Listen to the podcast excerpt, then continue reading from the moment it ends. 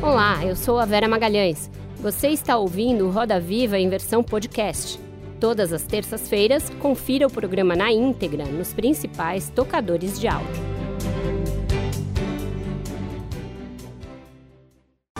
Olá, boa noite. Sejam muito bem-vindos a mais um Roda Viva. Estamos ao vivo para todo o Brasil pela TV Cultura e emissoras afiliadas e conectados ao mundo pelo UOL, YouTube, Twitter e Facebook. Quase três meses depois do início da quarentena no Brasil e com mais de 37 mil mortos confirmados, os estados começam a relaxar as regras de distanciamento social e a reabrir as suas economias.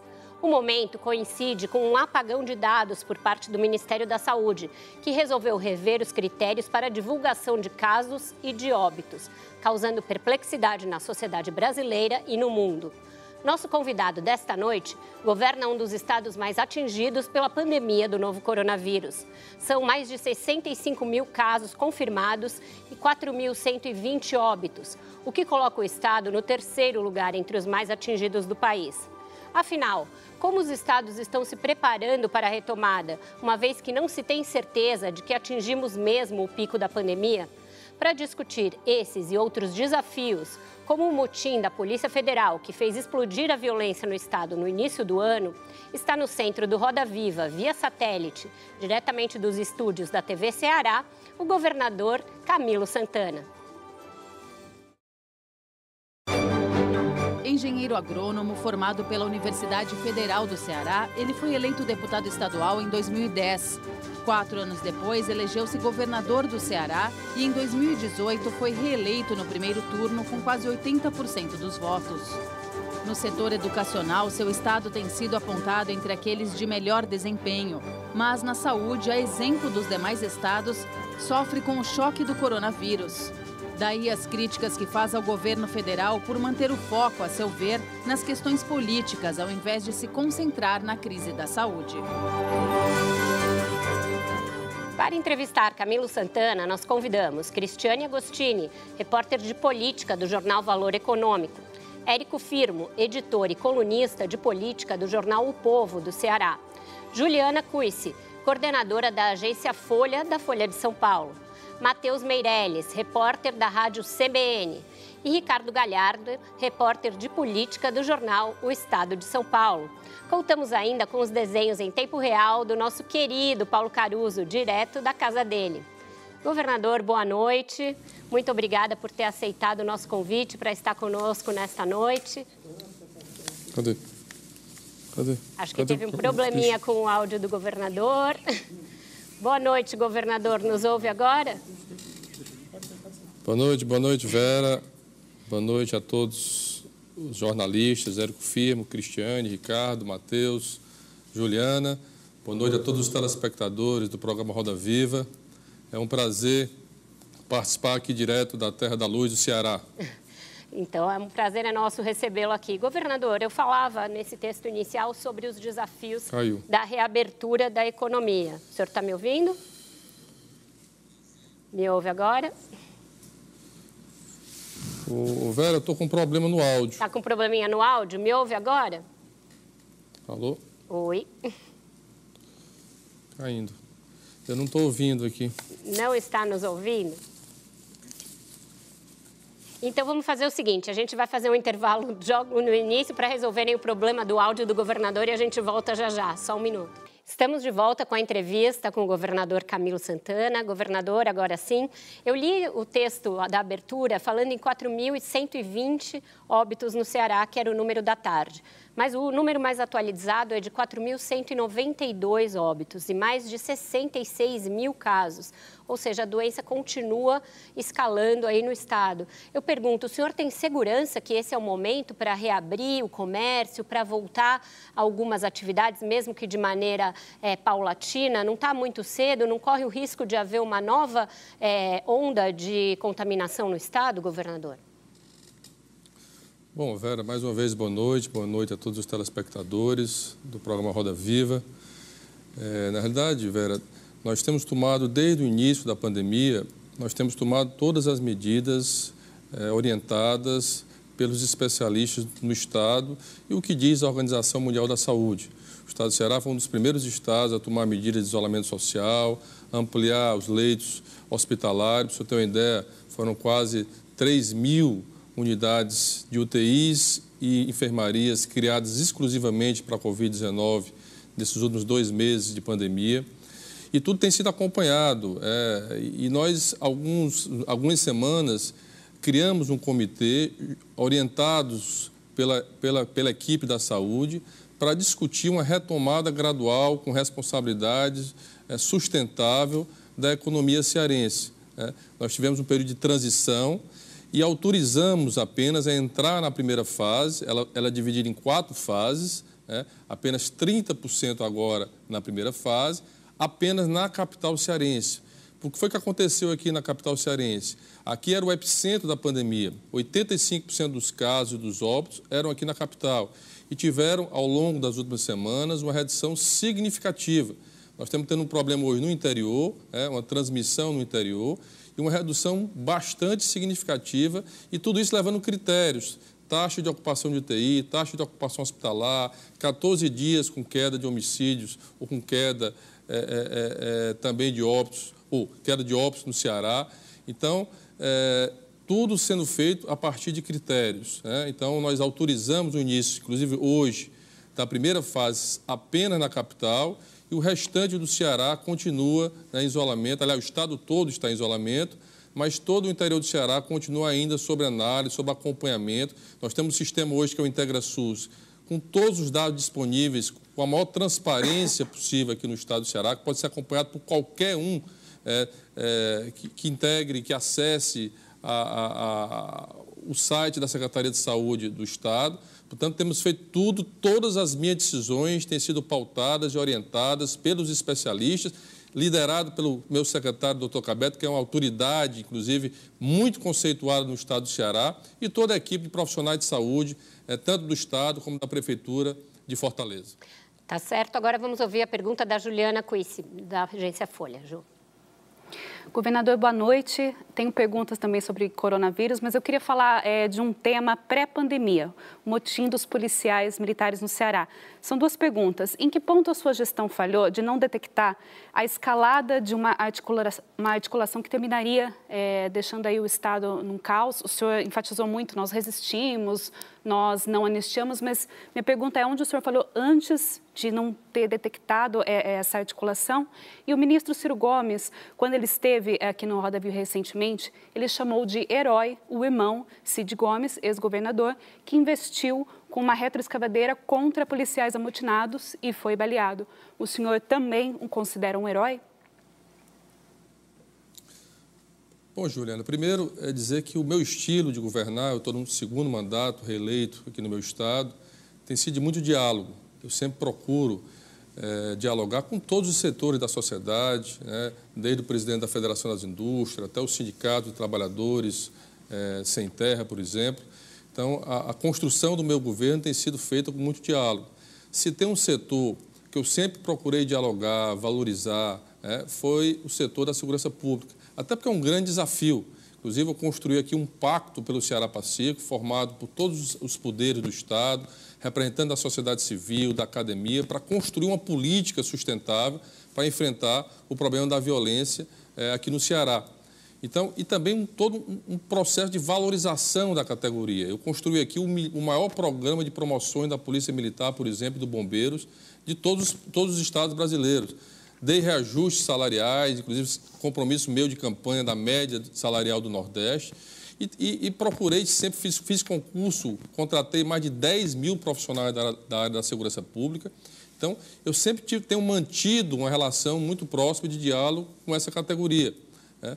Inclusive, pra, pra, foi uma surpresa, inclusive, porque nós vimos negociando, no momento de crise que vive o Brasil, que vive os estados brasileiros, nós tínhamos acabado de negociar uma autorização do aumento que representava quase 500 milhões de reais até 2022 de aumento salarial para a Polícia Militar, para o Corpo de Bombeiros aqui do Estado do Ceará. Inclusive, é, Juliana, um policial, um PM, um soldado do Ceará ganha mais do que um, um soldado em São Paulo, para você ter uma ideia. A diferença, e vamos ver a diferença do Estado de São Paulo para o Estado do Ceará.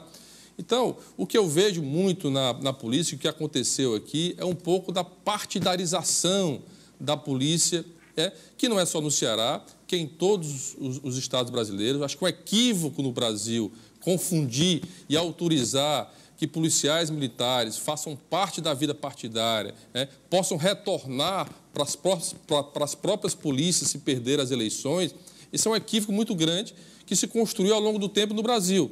Né, e o que eu tenho questionado. Então, para mim, o que aconteceu é que no Ceará foi um grupo de pessoas, de deputado federal, deputado estadual, vereadores, partidário, foi um grupo pequeno dentro da polícia, que gerou todo um processo de um motim que é ilegal, por isso a minha resistência. Por que, que aconteceu no passado? Os policiais faziam motim, é, faziam uma coisa que é ilegal, e depois governadores, o governo, o próprio Congresso Nacional anistiava os policiais. Então virou moda policiais fazerem esse tipo de pressão sobre os seus governantes. O que eu, a, a decisão que eu tomei que era inaceitável. O Brasil todo viu as imagens de policiais encapuzados, né, intimidando a população, ameaçando a população, quando o papel dele enquanto servidor público, enquanto é, é, missão constitucional que é dado a ele, é de, é, é de preservar e proteger a população. Portanto, a minha ação aqui foi uma ação de resistência, de dizer que eu não aceitava anistia com aquele comportamento que teve aqui no estado do Ceará. Aliás, aprovamos uma uma PEC na Assembleia Legislativa proibindo anistiar policiais militares que fizessem motim aqui no Estado, né? e resistimos né? e não cedemos a um processo de pressão que foi feito aqui no Estado do Ceará no mês de fevereiro. Em relação ao senador Cid?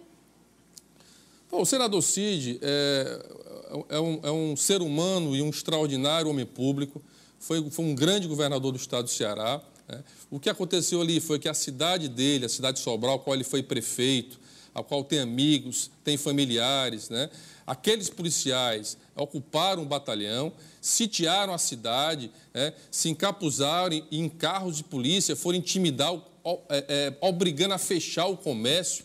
Então, houve, houve, ali uma reação de indignação do próprio senador, né? uma indignação em relação a, a, ao seu, à sua cidade, ao seu município, ser sitiado de forma ilegal, que não é permitido pela Constituição.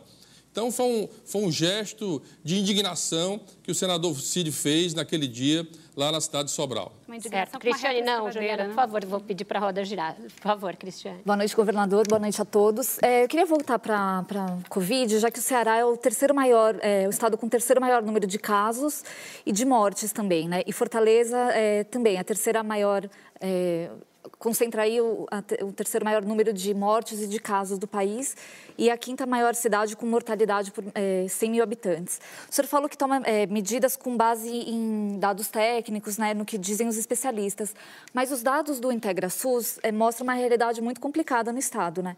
É, a taxa de ocupação das UTIs é, não oferece uma margem de segurança muito significativa. Aí.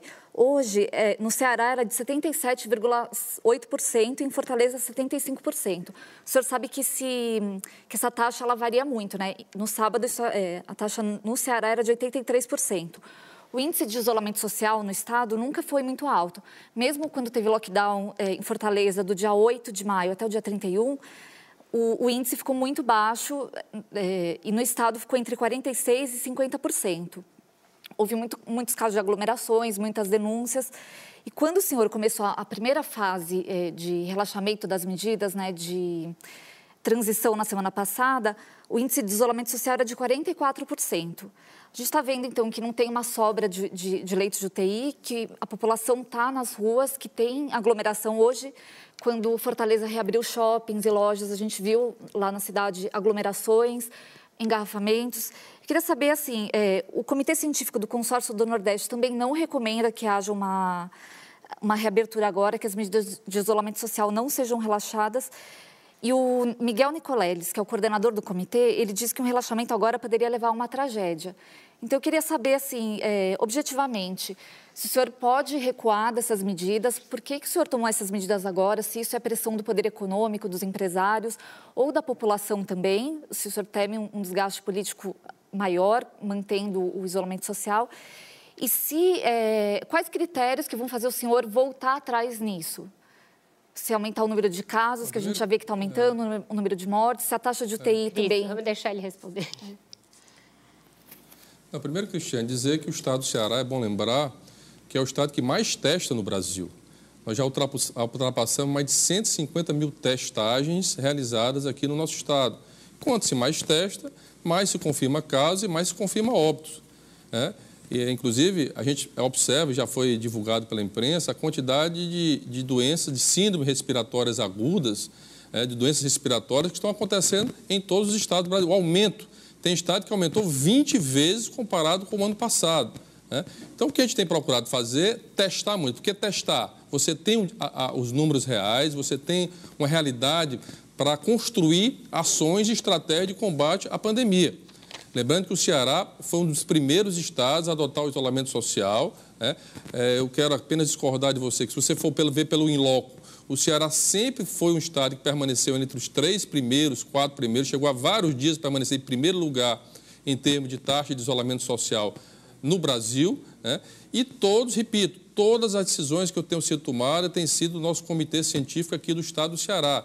É, nós estipulamos no mínimo 80% da ocupação do leite de UTI para a Covid né, e também 14 dias de queda, de tendência de queda em número de casos e número de óbitos. Por que, que foi só Fortaleza? Fortaleza hoje está com ocupação de 75% do percentual de leite de UTI, com poucos pacientes entubados, né, ou seja, que exigem respiradores.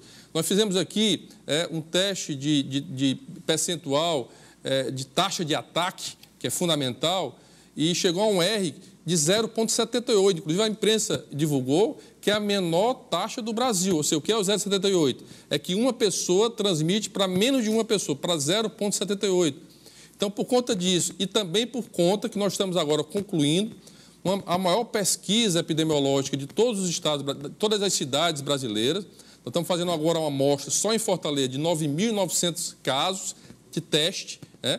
Onde inclusive está mostrando um alto percentual de taxa é, é, é, de ataque aqui na capital. Então, tudo, é, é, inclusive, se você entra no IntegraSUS, tem lá os indicadores para a flexibilização das ações aqui no estado do Ceará. E por que Fortaleza? Exatamente porque pela, pela queda, grande queda que nós tivemos, inclusive da procura do sistema público de saúde da procura pela UPA, da procura, é, pra, da procura pelo, pelo hospital, da procura pelo leito. Então, todas essas ações. Agora, eu tenho sempre colocado claramente que continuar nesse processo de flexibilização vai depender muito do comportamento das pessoas e do cumprimento dos protocolos, porque isso foi tudo discutido com protocolo. Só está autorizado agora, por exemplo, horários restritos de funcionamento do comércio, percentual de pessoas, e nós vamos fiscalizar. É, hoje mesmo eu fiz uma avaliação do primeiro dia aqui na capital. Mas a Cristiane falou com razão, teve muita aglomeração, né, governador? A gente viu as imagens de fila nos shoppings. Já foi identificada algumas aglomerações, né? e nós estamos, inclusive, com equipes para fazer fiscalização juntamente com a Prefeitura de Fortaleza amanhã na capital. E sempre tenho deixado claro que, caso os esse comportamento comprometa os números, né? e, e o que eu tenho sempre dito é que a prioridade, o mais importante é salvar vidas, é proteger a população do meu estado do Ceará. Matheus, por favor. Governador, é, eu gostaria de puxar um assunto que também está em voga agora nesse momento, nas últimas semanas. É, estourou no mundo é, manifestações na Europa, nos Estados Unidos e também aqui no Brasil quanto à violência policial e também à igualdade de condições e de espaço aqui no Brasil. O senhor governa um Estado que majoritariamente se posiciona, se autodeclara como preta ou parda, mas o secretariado do senhor tem pouca representatividade.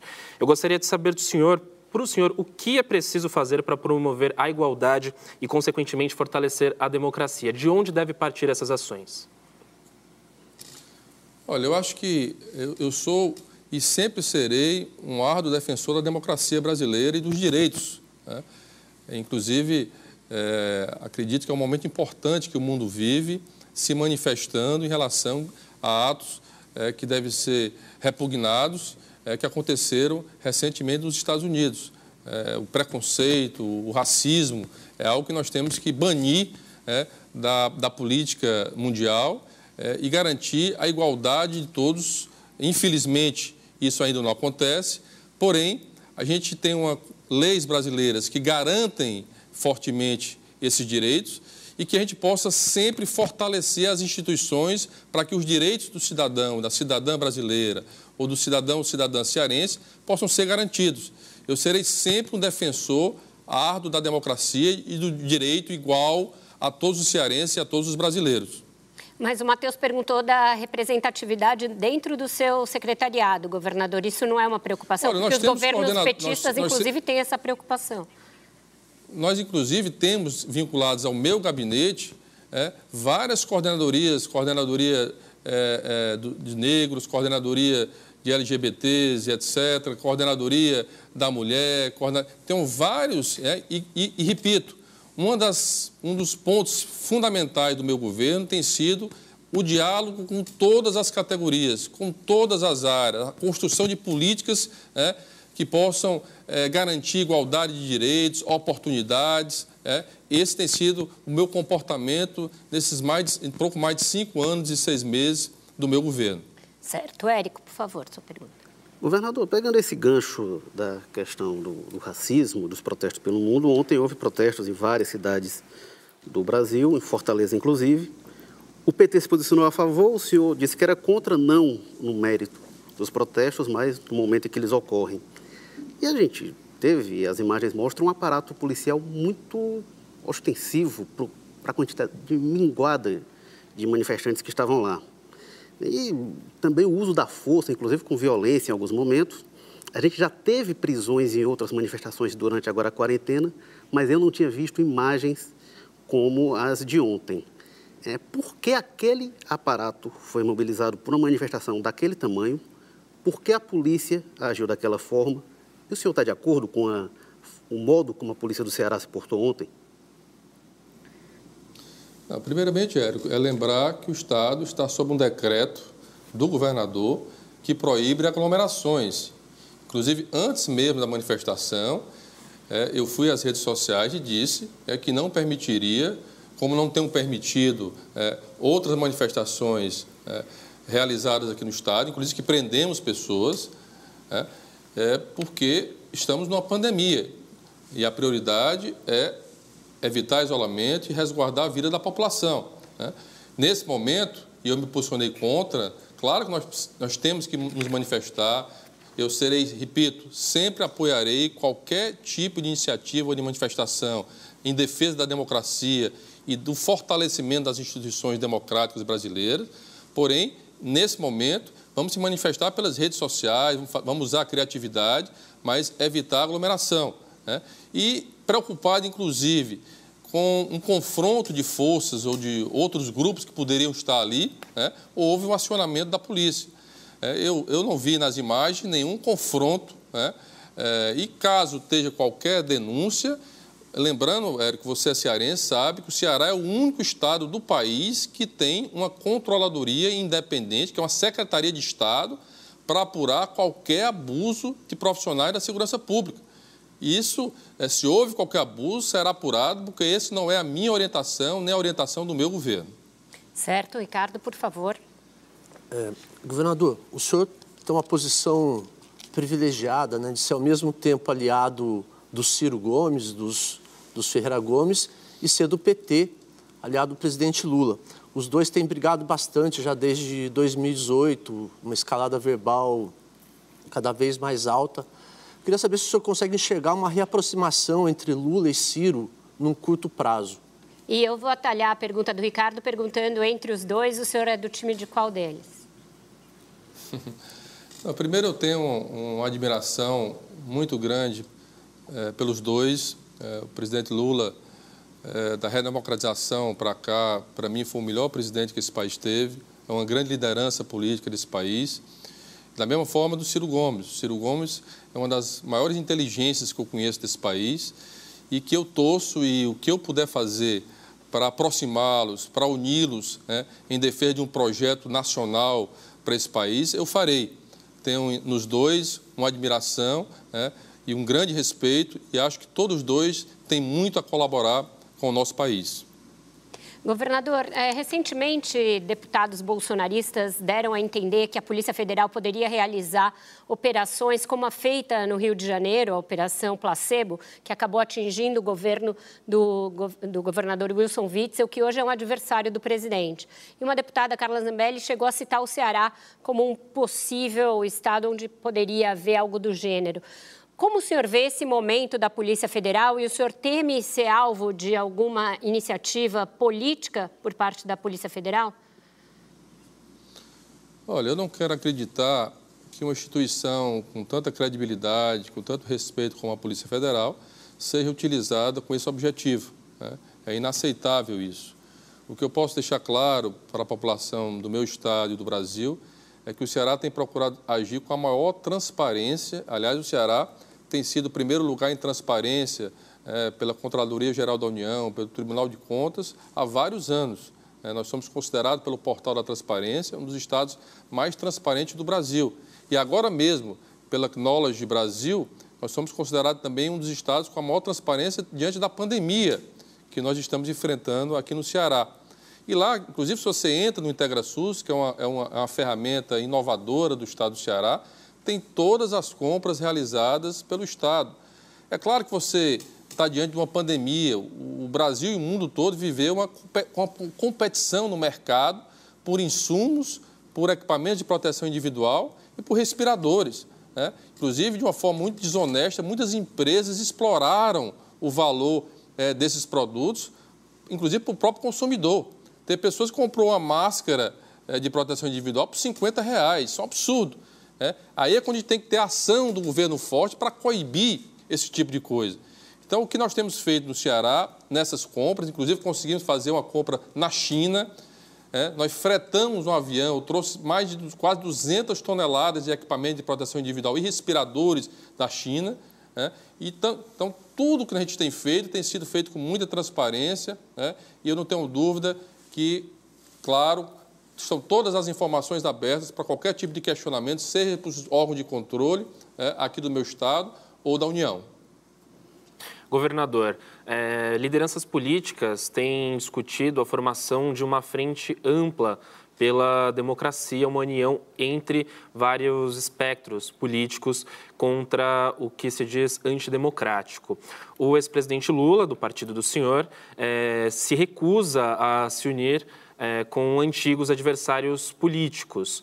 É, na opinião do senhor, é, o que pode fazer com que todos esses lados se unam de fato em prol da democracia e dentro dessa frente ampla? O senhor criticou a partidarização é, da polícia militar. Há espaço para militares também? Olha, nós vivemos num país democrático, é, um país, país, plural, de, diferenças, de divergências. Né? Então, acho que tem que ter espaços para ouvir a todos, todos os segmentos. É, esse é pelo menos aquilo que eu defendo agora. Segmentos que acreditem na democracia, que respeitem as instituições, é, que cumpram as leis. É, é, isso que nós precisamos no Brasil. Eu, inclusive, acho que o, o ex-presidente Lula está equivocado com essa postura. Eu acho que é o momento de todos nós que acreditamos na democracia né, nos unirmos, deixarmos aí é, deixar de remoer o passado, né? deixar também de pensar um pouco nas eleições de 2022 e pensar na nação brasileira. Esse é o momento de todos aqueles que acreditam na democracia, né? que está sob risco, né? que acreditam nas instituições brasileiras, é, que acreditam no povo brasileiro. É o momento de nos unirmos, de fortalecer isso. E eu espero que o que eu puder contribuir para fazer essa união, para ajudar nessa união, eu estarei com essa disposição. Governador.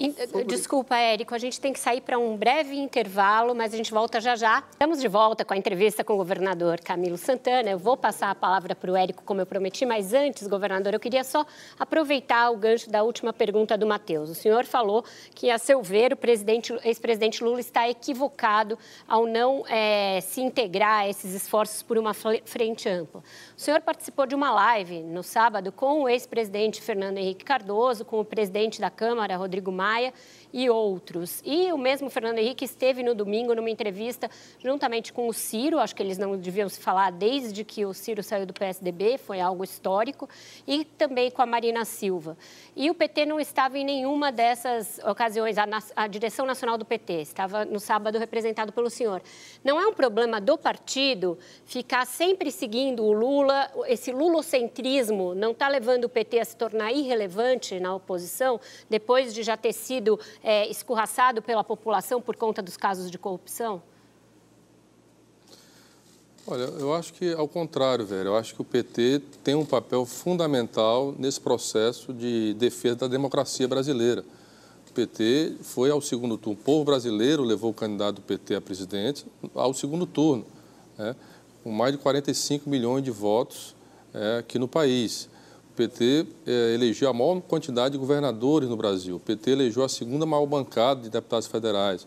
Então, é um partido que tem, é orgânico, que tem uma democracia interna muito grande, e, mas que eu defendo que seja um partido que contribuam nesse, que contribua nesse momento é, para essa união. Né? É, eu acho que nós precisamos acabar com esse extremismo todo que está acontecendo no Brasil, essa polarização. Né? É, 25% da população de um lado, 25% da população de outro, e fica 50% da população assistindo a tudo isso. O Brasil, isso não ajuda nada ao Brasil. O que ajuda ao Brasil é a construção de um projeto nacional, onde o PT tem muito a colaborar. Né? O PT tem muito a contribuir nesse processo. Por isso que eu defendo é a união de todas as forças democráticas nesse momento, que defendem a democracia brasileira, se unirem, resistirem, para que o Brasil possa ter um caminho melhor é, para o futuro. Érico, por favor, depois a roda está aberta. Governador, é, o senhor falou da militarização dos militares na política. No Ceará, o principal nome da oposição, pré-candidato a prefeito, é o capitão Wagner. É, quatro anos atrás, não houve acordo na eleição em Fortaleza contra a vontade do senhor. PT e PDT saíram separados e o senhor ficou neutro no primeiro turno. Este ano, também contra a vontade do senhor, também está difícil ter um acordo. Se não tiver acordo com esse cenário, Bolsonaro, pós-motim da PM, o senhor vai ficar neutro de novo? Olha, Érico, nós vamos, ainda vamos ter tempo para discutir eleições aqui na capital. Né? O momento tem exigido da minha pessoa é, toda a dedicação ao enfrentamento dessa pandemia aqui do Estado. É, lembrando que é a maior crise sanitária que o Brasil vive. Né? Então, é fundamental, nesse momento, a nossa dedicação, as nossas energias. Teremos o momento certo para discutir as eleições na capital e em todos os municípios cearenses. O que eu sempre vou defender, a importância, nós temos muito mais convergência do que divergências. Né? O PT, o PDT, o PSB, os partidos, vários partidos, né, fazem uma frente que apoia o meu governo aqui no estado do Ceará. Então, o que eu puder fazer para defender essa, esse arco de alianças, é, pelo bem de Fortaleza. Nós temos um prefeito aliado é, que tem feito um grande trabalho. Nós vamos trabalhar para que haja essa união aqui em, é, é, em, Fortaleza e no máximo possível de municípios do estado do Ceará. Mas, repito, isso teremos tempo para fazer esse diálogo aqui no estado. O senhor defende o adiamento das eleições? Para quando? Olha, Vera, isso vai depender muito. Eu acho que é, é, da forma que a pandemia está se dando no Estado, será muito difícil fazer uma eleição, realizar umas eleições é, no início de outubro. Né? Aí tem tempo de prazo de convenções, é, como se fazer uma campanha, como se adaptar é, a essa nova forma, porque após a pandemia o mundo será outro. Né? Aliás, nós já estamos nos adaptando. Né? A, própria, a própria minha participação aqui no Roda Viva é, é um exemplo disso. Então, é, acho, que, acho que será necessário estender um pouco ainda as eleições, que é o que, é o, que o Tribunal Superior Eleitoral tem discutido, juntamente com, com o Congresso Nacional, mas acredito que a eleição deva ser ainda esse ano de 2020. Governador, é, é, que o senhor já perdeu dois secretários recentemente que, é, que podem. Eles saíram do governo com vistas às eleições agora de 2018, né? Um deles é o Nelson Martins, que é do PT. O PT já tem uma pré-candidata também, que é a Luiziane Lins. O senhor acha que é possível é, ter um acordo com o PDT superar as diferenças, como foi muito dito aqui, entre o Ciro e, e a cúpula nacional do PT, para fazer um acordo em Fortaleza? Olha, eu, eu sou um otimista. Né? Acredito que sempre será possível, como eu repeti, nós temos muito mais convergência do que divergências. Né? e acho que pelo bem de Fortaleza, é, pelo bem da democracia, seria importante uma aliança aqui em Fortaleza. Se isso, será, se isso irá ocorrer, é, só o tempo é, dirá, mas eu continuarei na minha crença da possibilidade dessa construção de uma aliança aqui é, em Fortaleza. O governador, é, essa a declaração do presidente Lula, logo quando ele saiu da cadeia, dizendo que o PT teria que ter candidatos, deveria ter candidatos no maior número de grandes cidades possível, é, ele não atrapalha esses planos do senhor e não é assim mais uma atitude dele que pode é, que exclui o PT das articulações? Você acha que isso pode levar o PT para o isolamento durante essas eleições municipais? Olha, é natural que um partido do tamanho do PT queira ter candidatos, o máximo possível de candidatos, né, é, nas capitais ou nas cidades brasileiras. Mas eu acho que ninguém governa um Estado, ninguém governa um município sozinho. Eu acho que é importante o diálogo, é importante a construção coletiva. Né? Então, é, respeito a decisão partidária do PT, é, respeito a, a ex-prefeito e deputado federal Luiziane Lins, a qual governou por oito anos a capital cearense, é, mas acho que é importante é, fazer esse diálogo, é, exiguir é, esse diálogo é, numa perspectiva dessa construção. Repito, poderá ser que não ocorra, mas que a gente faça isso com respeito, com serenidade, né, pensando na cidade de Fortaleza. A política ela precisa ser feita pensando nas pessoas e não simplesmente no projeto individual ou partidário. É isso que eu acredito. Eu entrei na vida pública com esse objetivo, né? É de, de, ouvir. Eu sou uma pessoa que, inclusive, é, fui o primeiro governador do Brasil a criar é, um, um, diálogo semanal pelo Facebook e pelo Instagram, é, por uma hora, toda semana, ouvindo a população, ouvindo críticas, sugestões, é, participando, prestando conta. Eu acho que é dessa forma que um gestor, que um governante tem que ser. Então, eu acredito muito na força do diálogo, da cooperação e espero que isso aconteça não só dentro de um governo, mas entre os partidos. Isso faz parte do processo democrático brasileiro. Juliana, por favor. O senhor colocou no bloco anterior é, uma resposta para o colega Ricardo. O que eu puder fazer para uni-los, Ciro e Lula, eu farei. É, o Ciro já disse que há dois PTs, o de gente decente, no qual inclui o senhor, e o Lula, o petismo corrupto. Em entrevistas, o senhor já disse que o PT precisa se renovar, trazer novos nomes. Se o senhor pretende ajudá-los, queria saber, em 2022, o senhor pretende fazer esse papel realmente de unir Ciro e Lula? Se isso não vai contra o que o senhor colocou de que o PT devia se renovar, trazer novos nomes? E se o senhor pretende defender essa ideia de novos nomes, um deles é o senhor, ou seria o colega aliado do partido Flávio Dino? Quem seriam esses novos nomes? Olha, eu acho, Juliana, que é, esse não é o momento para discutir 2022. Eu acho que esse é o momento para discutir o momento do Brasil. Quando eu falo unir Lula e unir Ciro, né, é unir agora, nesse momento, para discutir projetos para o país. Né? É, eu acho que aquele que irá representar esse projeto se definirá no futuro. O importante é qual é o projeto de nação que nós queremos. Qual o Brasil que nós queremos que hoje tem 13 milhões de desempregados, 43 milhões de trabalhadores na informalidade, um país que é um dos, mais, um dos países com a maior desigualdade social do planeta. Né? E cada vez mais aumenta essa, essa, essa distância, o distanciamento entre os ricos e pobres no Brasil. Cinco famílias brasileiras detêm a riqueza de 100 milhões de brasileiros. 1% da população brasileira detém 30% da riqueza desse país. Algo precisa ser feito. Então, e todas essas pessoas, como Lula, como Ciro, como o próprio Fernando Henrique, como a Marina, podem contribuir nesse projeto. Repito, eu acho que é o momento é, de construir um projeto nacional para esse país, independente de nomes, independente de partidos mas defendendo as ideias e, acima de tudo, a democracia do nosso país. Governador, por falar em democracia, a gente tem visto aí eh, essas manifestações ganharem corpo. Começaram com manifestações de apoio ao governo, principalmente em Brasília, grupos menores, e agora elas estão ganhando o país com partidários do presidente Bolsonaro e opositores.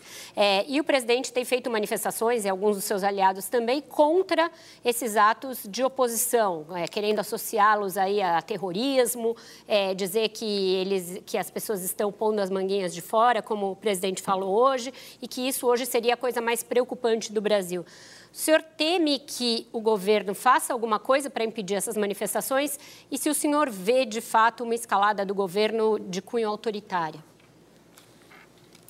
Olha, nós, nós é, precisamos ter muito cuidado. Esse é o momento, pelas manifestações que o presidente da República tem tomado, de apoiar, de participar de manifestações que defendem o fechamento do Congresso, que defendem o fechamento do Supremo Tribunal Federal, que defende o AI-5, que defende a retomada da ditadura, né? nós precisamos, é, é, aqueles brasileiros que acreditam na força da democracia, né? que conquistaram o direito de eleger livremente os seus representantes, precisam reagir. Né? É, então, nós reagiremos, é, estarei junto a reagir a qualquer manifestação de autoritarismo ou tentativa de calar é, o povo brasileiro. Nós temos essa obrigação e esse papel é, de resistir e garantir a democracia nesse país conquistada a duras penas. Foram homens e mulheres que morreram nesse país para defender a liberdade do povo brasileiro, para defender a livre imprensa, para defender que as pessoas pudessem expressar os seus pensamentos. Portanto, isso é muito caro para o Brasil. Portanto, é fundamental a união e o respeito às leis e às instituições brasileiras. Para o senhor, essa postura do presidente Jair Bolsonaro é uma surpresa? Olha, eu, eu, quando, quando, encerrou as eleições nesse país, eu imaginava que o, o, presidente Bolsonaro, apesar do seu histórico enquanto deputado federal, apesar das ideias que ele defende, que ele defendia, né, ele poderia agir é, tentando unir os brasileiros, tentando fazer um, uma espécie de diálogo com diversos setores que é o papel de um gestor. Um governante, quando vai para um candidato, quando vai para a eleição, ele defende um programa, né? ele defende propostas.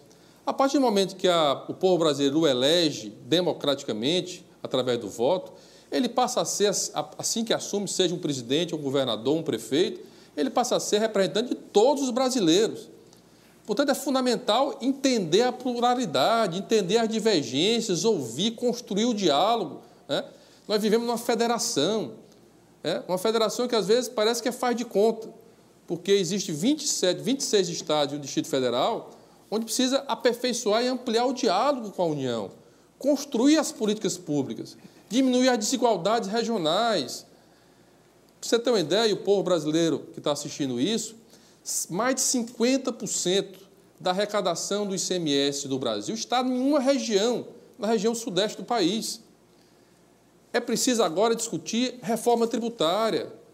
É preciso agora discutir, e essa pandemia é, trouxe as cicatrizes da desigualdade brasileira, é preciso discutir uma renda mínima, mínima básica para o povo brasileiro, para tirar essas pessoas da miséria, dar pelo menos dignidade a essas pessoas. A gente discutir reforma tributária, como vinha sendo discutido, é só mexer no consumo, na tributação do consumo.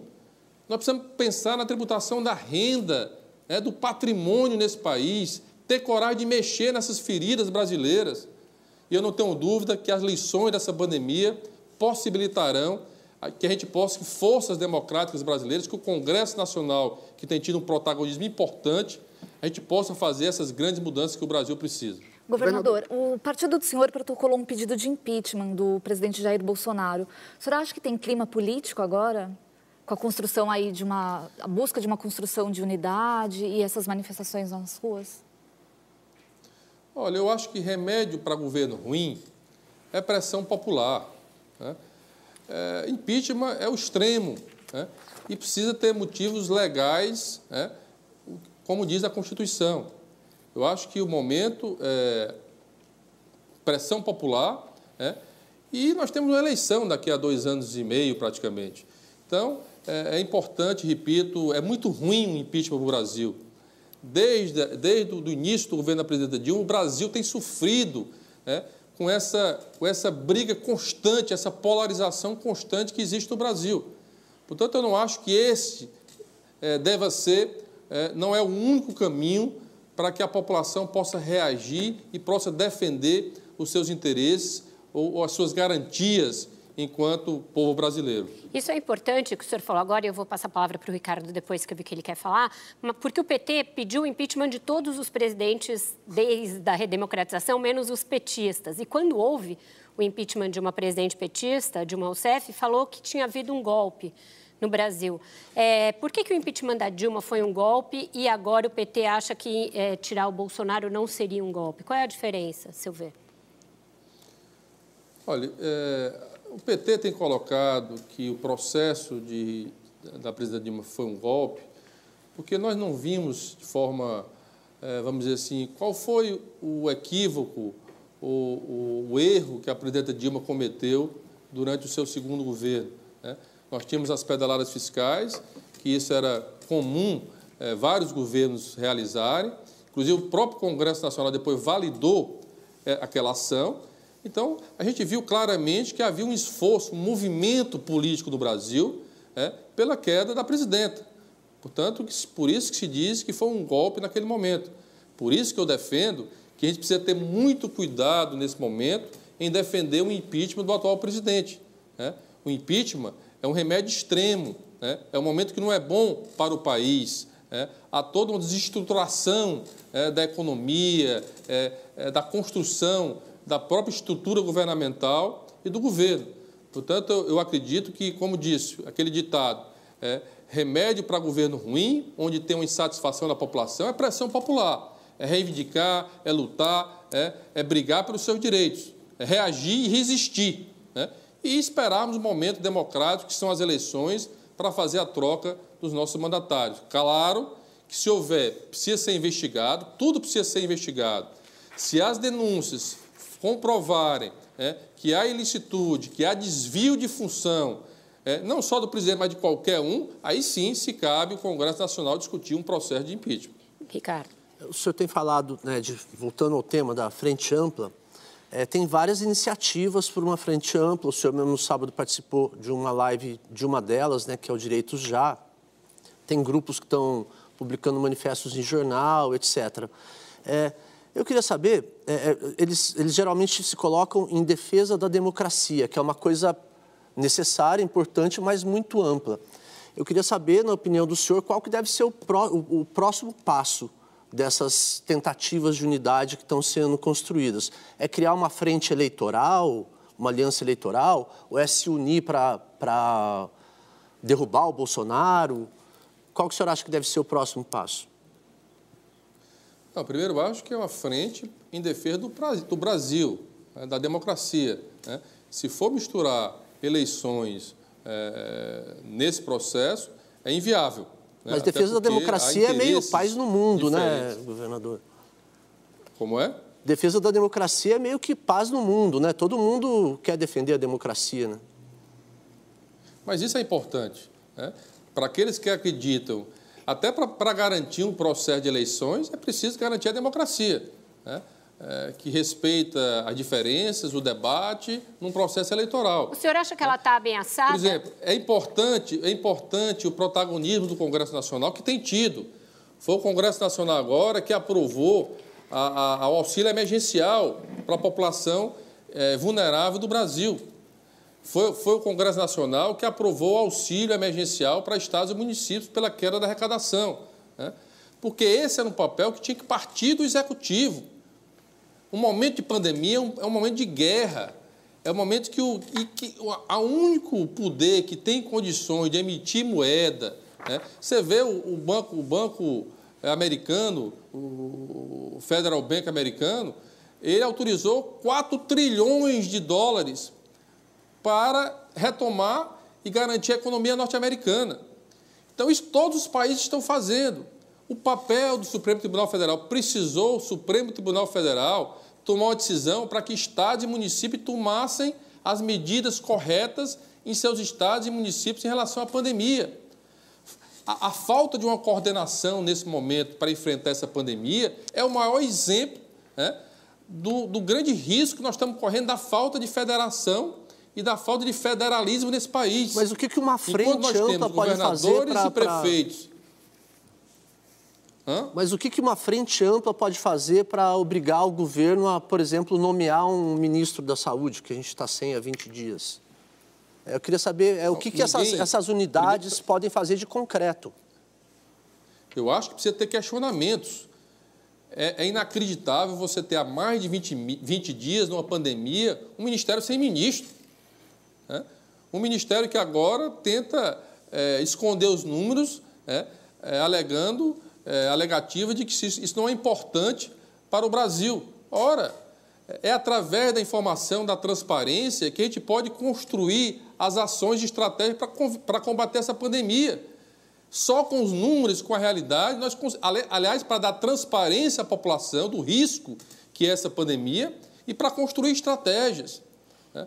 Governador. Então, eu acho que em relação a isso, juntando com a sua resposta anterior para o Ricardo, quando o senhor disse que o Supremo precisou intervir para garantir a estados e municípios a prerrogativa de determinar as ações na quarentena, o presidente hoje fez menção a isso, praticamente jogando no colo de estados e municípios total responsabilidade pelo combate à Covid-19, dizendo quase que quem pariu o Mateus que o embale e que não é com ele. O senhor acha que esses dois movimentos são combinados, esse de culpar os governadores ao mesmo tempo que escamar escamoteia os números? Acho que é o contrário. Eu acho que a história vai mostrar isso no futuro, da importância da responsabilidade que os governadores e prefeitos têm adotado nesse país. É, eu não tenho dúvida, e aí os acadêmicos das universidades, os pesquisadores, os especialistas estão mostrando a quantidade de vidas que foram salvas pelas ações e medidas tomadas pelos governadores e prefeitos. Né? Então, o que nós temos que questionar e não aceitar é dizer que um presidente da República, com todo respeito, deveria estar liderando esse processo nesse momento nesse país. Ele que tinha que ser o coordenador disso, ele é que tinha que dialogar, ele é que tinha que chamar os estados e municípios para construir essas ações. É muito complicado. O governador toma a decisão da importância do isolamento social e vai um presidente para a rua dizer que as pessoas têm que ir para a rua que não usa uma máscara, um, um, equipamento de proteção importante de prevenção de uma pandemia. Está errado. Né? Então, eu espero, né, e eu tenho dito isso com todo respeito, as pessoas sabem como é o meu estilo, é de respeito, é de diálogo, é de relação institucional, mas é, eu estou impressionado, o povo brasileiro está impressionado com as atitudes e a forma que tem sido conduzido esse processo nesse momento nesse país. Então, com isso, a gente vai para mais um breve intervalo. Volta já já. Estamos de volta para o último bloco da entrevista com o governador Camilo Santana e estamos em segundo lugar entre os assuntos mais comentados do Twitter. A pergunta agora é da Juliana. Queria voltar em coronavírus, governador. É, a gente acompanha as taxas de ocupação das UTIs nos estados semanalmente aí desde abril. É, o senhor pareceu muito confortável aqui nas respostas, não queria voltar nesse assunto em dizer se tudo bem a gente voltar e reabrir em Fortaleza. O Ceará se manteve estável nos dados, mas estava no topo. É, 17 de abril, 260 leitos, 100% ocupado. Dobrou, 481 depois, 90% ocupado. 661, 91% ocupados. Estamos agora com 756 leitos, 82% ocupados. É, o prefeito de Fortaleza testou positivo para a Covid, o seu secretário de saúde, sua vice-governadora. É, enfim, o senhor fica realmente tranquilo dorme tranquilo de reabrir o comércio é, e os shoppings de Fortaleza, o senhor disse aqui, ah, qualquer coisa depois a gente volta, não pode ser tarde demais? Não, primeiro, Juliana, é lembrar que todas as decisões que eu tenho tomado são a partir de decisões técnicas. Nós temos um comitê científico, né? É, o meu secretário de saúde é uma das pessoas mais respeitadas aqui no Estado, é um médico. Né? Então, em primeiro lugar, dizendo que eu não tomo nenhuma decisão se não for autorizada pelo Comitê de Saúde. Lembrando que nós só iniciamos uma fase de abertura na capital, porque aqui mostrou os números, a diminuir. Eu estou trazendo, inclusive, pessoas do interior para a capital para serem atendidas. É tanto que no interior nós mantemos cidades com lockdown, nós mantemos cidades. A, a, o Estado está ainda sob isolamento social. Né? Então, tudo isso é monitorado e, repito, todo um rigoroso protocolo de retorno né, que está sendo fiscalizado. Amanhã, inclusive, vai ter operações aqui em vários locais de Fortaleza. Conversei, inclusive, hoje com o prefeito da cidade, né? porque eu sempre tenho dito a importância da população entender, é tanto que é um, é um plano de retomada da economia e comportamental. O comportamento das pessoas é fundamental nesse retorno. E a gente procura, Juliana, dar toda a transparência possível. Se você entra no IntegraSul do Estado, inclusive nós já criamos um ícone lá e toda, eu criei inclusive um comitê estadual, toda semana eu reúno, são 28 instituições, que vai desde o presidente da Federação das Indústrias ao presidente da Central Única dos Trabalhadores, dos trabalhadores, para discutir todas as decisões, com o Ministério Público Federal, com o Ministério Público Estadual. Então, tem sido feito com muita transparência e com muita responsabilidade. Né? Então, é, deixar muito claro apenas 30% foi autorizada né, em nem todas as atividades. Restaurantes estão proibidos, escolas estão proibidas, qualquer aglomeração está proibida. É apenas 30% do comércio. E, e, vamos avaliar nos próximos 14 dias, né, para iniciar, inclusive, uma segunda fase. Depender muito desse comportamento para iniciar uma segunda fase aqui no Estado. Em relação a essa mudança dos critérios da divulgação dos números da Covid pelo Ministério da Saúde, governador, o senhor acha que essas iniciativas paralelas, como a dos veículos de imprensa, que hoje fizeram uma histórica e inédita coalizão para a divulgação de números, essas outras anunciadas por governadores, por entidades da sociedade civil, isso é o suficiente para é, fazer frente a essa ausência de dados do governo ou a gente vai ver uma guerra de narrativas por números que deveriam ser né, dados estatísticos e não narrativas. Aliás, Vera, eu queria aqui parabenizar é, essa iniciativa de reunir vários órgãos de imprensa do país para divulgar os dados que todos os estados colocam com muita transparência é, todos os dias. É, é aliás, aqui no Ceará nós atualizamos três vezes por dia. É, então, e aliás, parabenizar o papel que a imprensa tem tido nesse processo de enfrentamento da pandemia, né? com muita transparência, com muita responsabilidade e sempre orientados, e é o que nós estamos fazendo, pelo, pela Organização Mundial da Saúde né? e pelos especialistas em saúde. Nós não podemos fugir disso. É impressionante né? essa atitude do Ministério da Saúde, né? onde nós tivemos praticamente três ministros numa pandemia, aliás, estamos sem ministro, né? onde inclusive o próprio secretário agora é, renunciou ao seu cargo. Então, antes de é, assumir, é uma atitude equivocada, é uma atitude equivocada o Ministério da Saúde querer mudar é, a forma de divulgar os números, e eu espero que ele reveja isso. Né? Eu espero que ele reveja, porque, repito, a transparência e os dados são fundamentais para construir as ações e as estratégias de enfrentamento a essa pandemia. Governador, ao longo do seu governo, a área mais crítica tem sido a segurança pública e com muitas oscilações, né? É, dois primeiros anos a gente teve uma queda muito grande no número de homicídios e naquele momento as informações apontavam que teria havido uma trégua nacional entre facções criminosas, e o governo negava, o secretário falava que aquilo, qualquer pequeno criminoso era tratado como um grande chefe de facção. Em 2017, a trégua é rompida e aí a gente tem o maior número de homicídios da história do Ceará. 2018, o segundo maior da história do Ceará, até culminar em 2019 com a onda de ataques. Mas naquele começo, naqueles dois primeiros anos, quando as facções se armaram, arregimentaram gente, se fortaleceram, as facções não foram tratadas como uma gripezinha quando elas eram já uma pandemia? Acho que, acho que não é. Primeiro, Érico, eu, eu não acho que isso é verdade. Ao contrário, uma das primeiras atitudes que eu criei no meu governo, inclusive, foi uma, uma, uma, delegacia de combate ao crime organizado.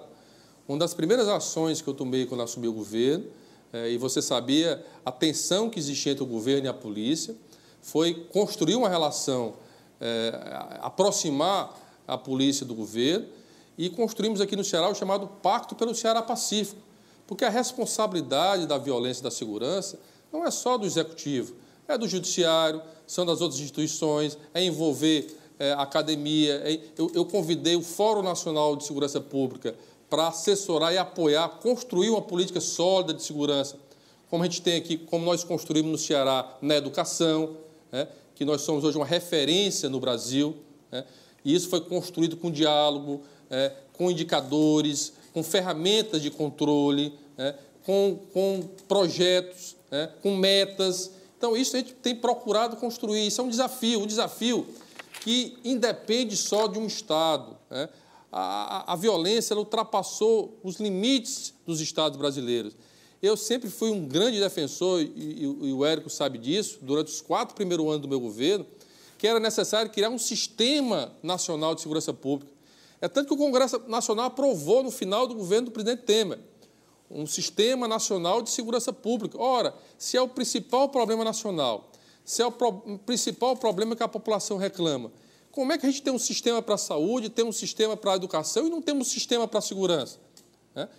Inclusive, esse sistema criou um fundo de recursos, que eu esperava que agora, com o governo Bolsonaro, pudesse colocar em prática esse sistema, pudesse haver uma aproximação dos estados brasileiros, pudesse ter um sistema integrado de inteligência, porque fica lá no Rio de Janeiro dando comando em um estado do Nordeste, fica lá na região Norte dando comando no estado da região Sudeste. Eu aqui tive a coragem, e o, e o, e o Brasil assistiu no, em janeiro do ano passado, né, de fazer uma ação forte do sistema prisional cearense. Porque o sistema, o sistema prisional se transformou, na grande maioria, em escritório do crime.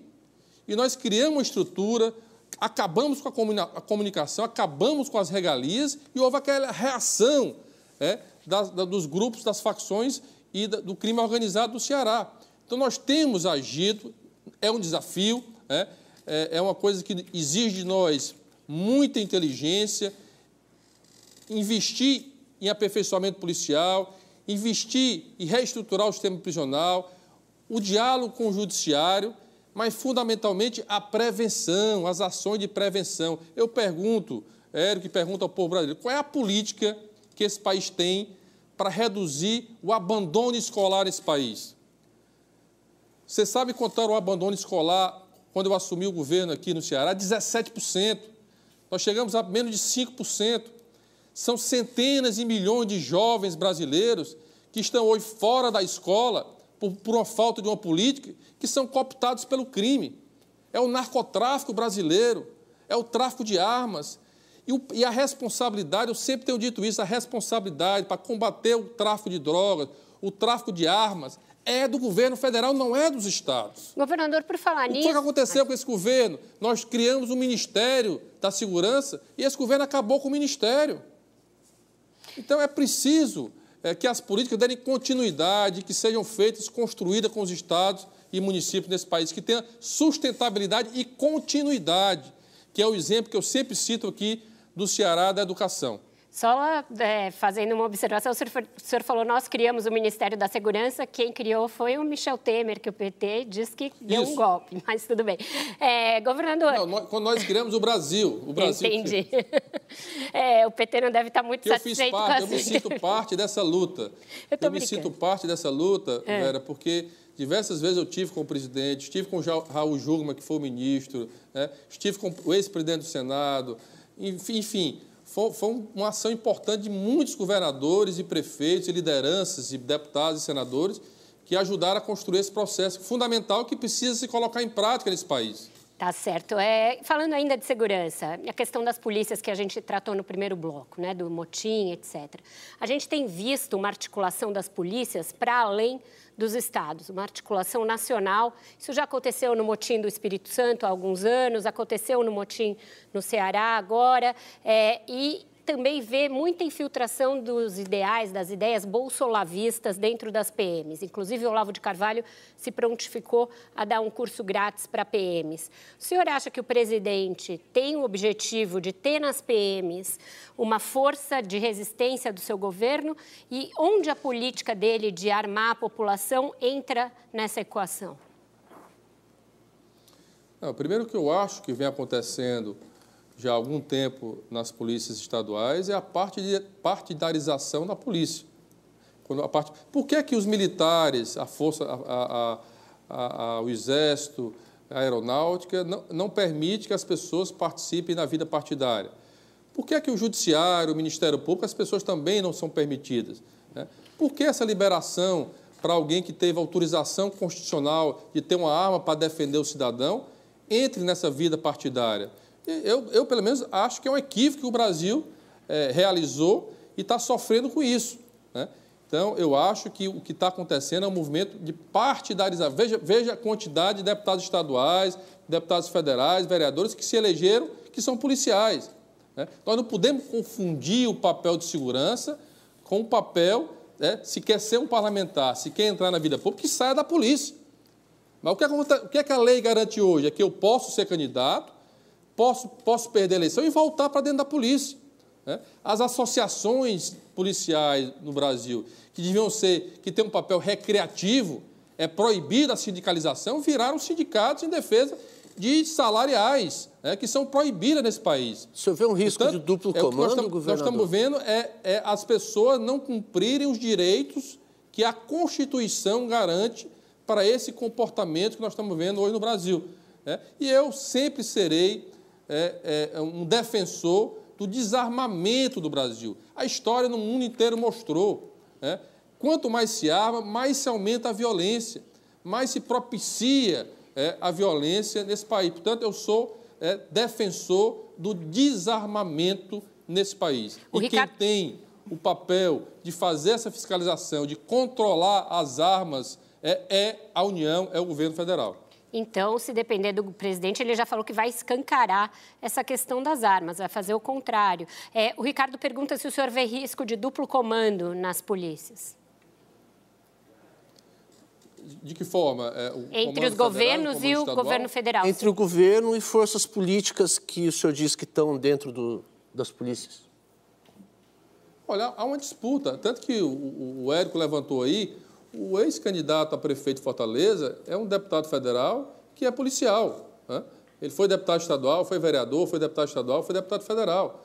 Então, há, há todo um, um, um processo de partidarização de pessoas dentro da polícia mas sempre dizendo, eu confio muito na polícia do meu estado, na grande maioria. O senhor tem autoridade hoje sobre a polícia do Ceará? A população. O senhor tem autoridade hoje sobre a polícia do Ceará? Não tenho dúvida disso. Nós temos o comando da polícia, repito, a grande maioria do, dos policiais, é, eu puni, estão sendo, respondendo o processo, 388 policiais no motim no Ceará. Né? Para aquelas pessoas que fizeram, tiveram aquele comportamento no motim, eu não, não considero policiais. Eu não considero pessoas que estão lá fardadas para proteger a população, que tomam aquelas atitudes. Portanto, sofrerão todo o rigor da lei aqui no meu Estado. Serão punidos. Eu não anistiarei nenhum policial militar que cometeu aquele crime aqui no meu Estado. Exatamente para servir de exemplo. A nossa resistência aqui no Ceará, ela serviu também de resistência para outros estados brasileiros ela, de certa forma, rompeu ou, ou, ou, ou diminuiu ou desacelerou esse processo em outros estados brasileiros. Por que, que acontecia antes? O policial fazia esse tipo de ação é, ilegal e depois a Assembleia é, anistiava, o Congresso Nacional anistiava. Está errado, gente. Nós não podemos fazer política apenas com populismo, com interesses eleitoreiros ou interesses populares. Precisamos fazer aquilo que é correto, que é certo. É, independente de como as pessoas ele enxergam. É, essa tem sido uma atitude, sempre foi a minha atitude. Todo o estado do Ceará é o estado com maior equilíbrio, um dos maiores equilíbrios fiscais do Brasil é o Ceará. Nós temos solidez fiscais, porque sempre tomei medidas e, e, e ações, muitas vezes duras, mas importantes para garantir que as ações que o Estado pudesse fazer pudesse melhorar a vida das pessoas na educação, na saúde, na segurança. Certo. Isso é importante ser feito. Governo, Ninguém pode é... governar pensando apenas em, em, em atitude ou ações populistas ou eleitoreiros. Só um minuto, eu vou passar a palavra para o Matheus e depois para a Juliana, que pediram, mas eu vou informar aqui uma decisão importante. O ministro Alexandre de Moraes, do Supremo Tribunal Federal, concedeu uma liminar numa ação impetrada pela Rede, pelo PCdoB e pelo PSOL e obrigou o Ministério da Saúde a voltar a divulgar os dados na íntegra da Covid-19. Matheus, por favor. Governador, é, o pai do senhor, Eudoro Santana, ele foi preso, foi torturado durante a ditadura. É, o senhor falou em outro bloco sobre esse risco à democracia. Nós estamos aqui é, discutindo justamente todas essas ações que têm sido feitas pelo governo federal e que indicam esse risco. Na opinião do senhor, qual que é o grau desse risco e como discuti-lo com, com as novas gerações que não viveram a ditadura militar? Olha, eu, eu, eu não acredito é, que o Brasil, é, que o povo brasileiro, que as instituições democráticas desse país é, é, sofrerão qualquer risco. Apesar de nós precisarmos estar em alerta a esse comportamento é, da liderança maior desse país, mas nós temos instituições, está aí o próprio ato do ministro Alexandre Moraes, fazendo que a transparência, né, as informações possam ser garantidas à população. Então, eu considero é, que é importante a mobilização, é importante a união, é importante a resistência nesse momento, mas eu não tenho dúvida é, que nós temos uma democracia sólida e que nós resistiremos a qualquer risco é, é, de, de, irmos na contramão é, é, do que nós estamos fortalecendo a nossa democracia. Eu, inclusive, é, compreendo que é importante que as novas gerações possam conhecer um pouco da realidade daquela época. Né?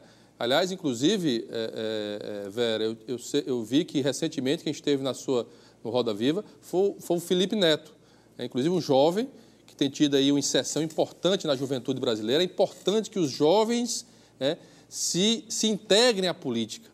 A política, a boa política, a única forma de transformação que é possível ser feita é através da política. Né? Eu sei que tentam criminalizar a política nesse país. Nós precisamos também resistir a isso. Democracia também é fortalecer as ideias, é dar liberdade às pessoas, é garantir também redução das desigualdades. A democracia também, a democracia tem que ser para todos. Quando a gente vê um país tão desigual, né, a gente tem que repensar a nossa democracia também. A gente precisa fortalecer instrumentos que possam garantir que haja igualdade no nosso país. Então, eu estou muito é, consciente de que é, é, eu sei que não, não, não, não consigo enxergar riscos, mas apesar que nós temos que estar bastante atentos e alertas para esse momento que o Brasil está vivendo. Juliana, depois a Cris e o Ricardo. Governador, ainda voltando na questão da segurança, na resposta para o Érico, e é uma, uma ênfase, o senhor sempre é, é, fala sobre isso, que o senhor foi duro com os, as, os líderes de facções nos presídios, e é por isso que é, janeiro de 2019 foi tão intensa em atos criminosos que o governo não cedeu. Mas o Ceará ainda vive um forte controle é, das facções. O governo chegou a comemorar uma redução dos homicídios, mas fato é que esse ano é, eles escalaram bastante e não foi só por causa dos motins, que seria uma situação anormal de fevereiro. É, Para citar agora maio, então, longe dos motins, a gente teve 317 assassinatos no estado, é, mais do que os 178 do ano passado. Tem uma imagem muito emblemática é, na, na, periferia de Fortaleza, uma pichação que diz tire o capacete e abaixe os vidros. Quer dizer, aqui tem dono. É, é, é, muito forte essa, essa marca do crime. O Ceará está refém das facções? Olha, primeiro, eu, eu, eu acho que isso é um problema é, nacional, não é só um problema no Ceará. Né? Isso é um problema no país inteiro. É por isso que eu sempre defendo que, que haja uma coordenação nacional que a gente possa ultrapassar as fronteiras dos estados, possa criar um sistema de integração de inteligência nesse país. Né? O que eu tenho feito aqui é todo o esforço, né? inclusive com praticamente quase todos os investimentos que o Estado faz são recursos próprios do Estado. Para você ter uma ideia, nesse um ano e praticamente cinco meses que eu sou desse meu segundo mandato como governador, eu recebi praticamente 10 milhões do governo federal agora esse ano. Nós precisamos, governador, precisamos entrar na justiça para receber recursos do Fundo Nacional de Segurança Pública criado é, no final de 2018. É. Então, há todo um esforço, um esforço em aumento de policiais, um esforço em aumento de inteligência, um esforço no aumento é, da prevenção. É. Eu, nós já estamos aqui no Ceará, que é isso que eu acredito, se nós não demos oportunidade para essa meninada, para essa juventude, né, nós já estamos hoje com praticamente 40% das nossas escolas de ensino médio de tempo integral. Né? Eu criei a maior política de esporte de todos os estados brasileiros, eu criei agora no meu governo. Todos os municípios recebem equipamentos com escolinha para futebol, para crianças, para jovens. Nós precisamos dar oportunidade. Eu pago bolsas de estudos para as pessoas que estão é, nas escolas do Estado. Inclusive, eu pago bolsas de estudo para alunos de escola pública estadual, ingressa, quando ingressam em universidades, para poderem se sustentar para poder abandonar o seu curso. Então, são políticas de prevenção, políticas também de fortalecimento policial, com inteligência.